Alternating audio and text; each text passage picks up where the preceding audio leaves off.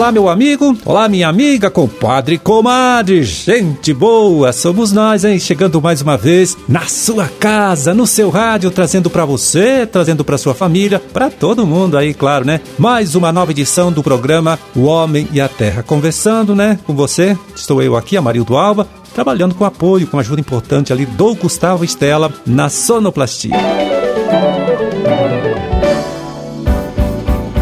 15 de setembro de 2022, quinta-feira, hein? Quinta-feira de lua cheia, dia do cliente, dia do musicoterapeuta e dia internacional do linfoma. Ah, para as suas orações, deixa eu conferir aqui no nosso almanaque da igreja. Vai, pode anotar aí. É dia de Nossa Senhora das Dores, tá? Data também do aniversário de Jaguariaíva e Ponta Grossa, duas cidades paranaenses dos Campos Gerais, que hoje comemoram 199 anos, né, de criação, de fundação, quase 200 anos. Então, parabéns para todos. Bom, e eu começo aqui, viu? Olhando mais uma vez a publicação da Embrapa, né, com perguntas e respostas sobre a criação de gado de leite. A dúvida de hoje é a seguinte: qual o manejo correto para apartar os bezerros da vaca? Vamos lá? Olha, o bezerro, né, segundo os pesquisadores, deve ficar com a mãe durante as primeiras 12 horas após o nascimento, né? Para garantir a ingestão do colostro, né? Se o nascimento ocorrer pela manhã, o bezerro deve ser apartado ao final do dia. Se ocorrer à tarde, né, o animal então é apartado no dia seguinte, tendo sempre a certeza de que ele, né, o bezerro, mamou o colostro, tá? Na dúvida, deve-se ordenhar a vaca e fornecer né, via sonda 2 litros de colostro para o bichinho. Então, segundo os pesquisadores, viu, este é o procedimento mais recomendado e também mais adotado. Em rebanhos com raças especializadas, raças como holandês e Jersey, alguns técnicos ainda recomendam a separação do bezerro logo após o nascimento, né? Ordenhando a vaca e fornecendo os 2 litros de colostro via sonda. Mas também é possível, né, deixar o bezerro com a mãe por períodos mais prolongados, né? Período aí com uma fase de colostro, por exemplo.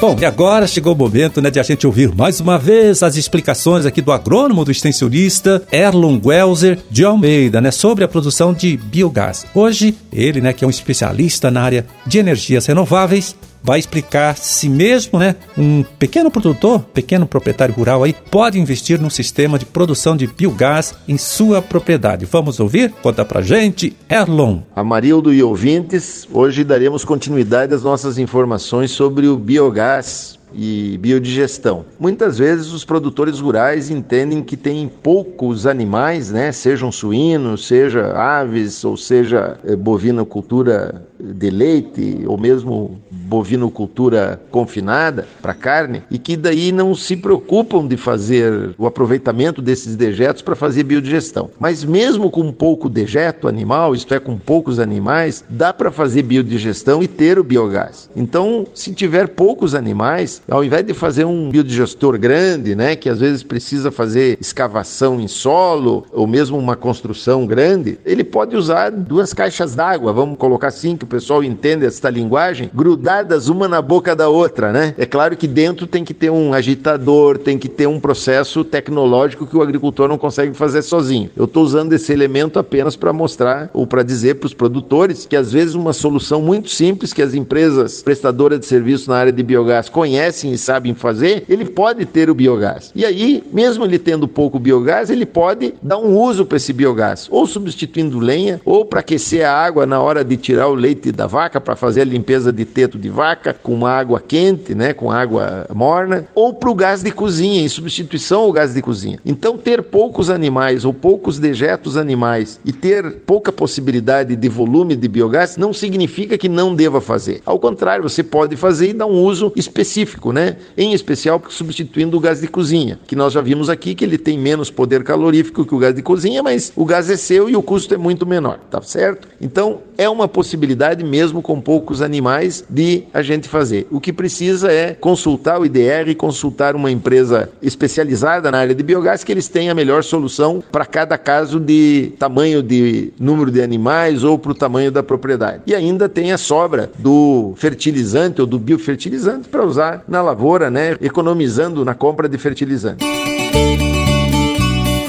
E vamos acessar aqui agora o site, né, da Ceasa Paraná para ver como anda o mercado das principais hortaliças produzidas aqui no nosso estado nesta época do ano. São os preços médios praticados nesta última terça-feira, 13 de setembro. Vamos lá.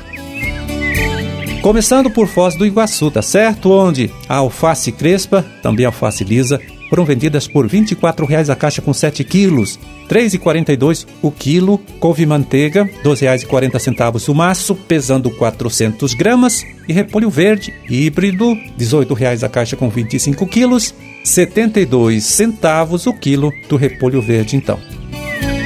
Na Seasa de Londrina, vamos lá! Tomate saladete com preço médio de R$ 45,00 a caixa com 22 quilos, R$ 2,04 o quilo. Tomate cereja, R$ 4,00 a bandeja com 375 gramas. Pimentão, com preço médio de R$ 30,00 a caixa com 12 quilos, R$ 2,50 o quilo. E vagem, R$ 4,00 a bandeja com 400 gramas. Na Seasa de Maringá, vai lá, quiabo R$ 162,00 a caixa com 15 quilos, R$ 10,80 o quilo. Mandioca de mesa, o aipim, né, sem casca, R$ 5,25 o quilo.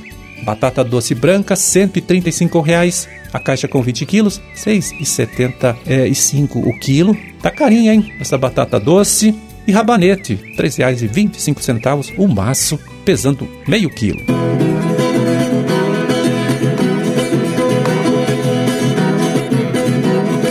E agora a gente pega aqui, olha, o boletim que o DERAL, Departamento de Economia Rural, lá da Secretaria de Estado da Agricultura, divulgou nesta última semana, né? Boletim que trata aí do acompanhamento dos cultivos, né? Nas várias regiões aqui do nosso estado, estado do Paraná. Na região norte, vamos lá, olha, chama a atenção a notícia sobre o atraso na colheita do café em alguns municípios, claro, né? E por quê? Em função, viu, da falta de mão de obra para realizar este trabalho, né? Também temos a informação que começou naquela região, né, o norte do estado, a colheita do pêssego, da ameixa e da nectarina. Bom, no oeste, sudoeste e centro-oeste, o destaque é para o início das brotações das videiras, que tem boas perspectivas de colheita. O boletim destaca ainda o avanço na colheita do trigo, que deve mostrar queda de produção em função das geadas né, que atingiram determinadas áreas e também perdas de qualidade pela ocorrência das chuvas desta semana.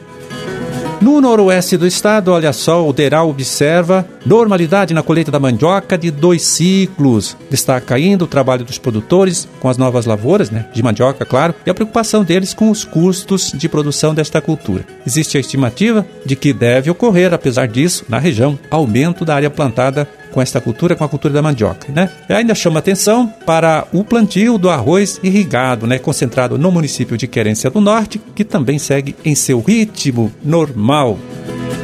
Vamos lá, fechando aqui o nosso giro, né, pelo estado, seguindo esse boletim aqui do Deral. Na região sul, chama a atenção a notícia, então, do aumento da área plantada com tomate de enxertia, tecnologia nova, hein, no município de Reserva. Grande produtor paranaense desta hortaliça, né? Tecnologia, né, essa do enxertia, que diminui o aparecimento de doenças e permite a realização aí de duas safras, né, seguidas no mesmo terreno, tá?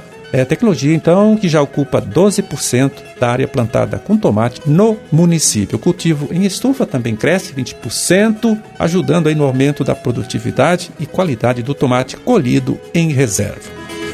É, só para finalizar, veja bem, ainda na região sul, o Boletim do Deral chama a atenção para o trabalho aí dos criadores de gado de leite, que neste momento lidam com a produção de silagem pré-secada, feita com aveia e azevém. Alimento muito usado pelos criadores desta região, a região sul, para alimentar o seu rebanho.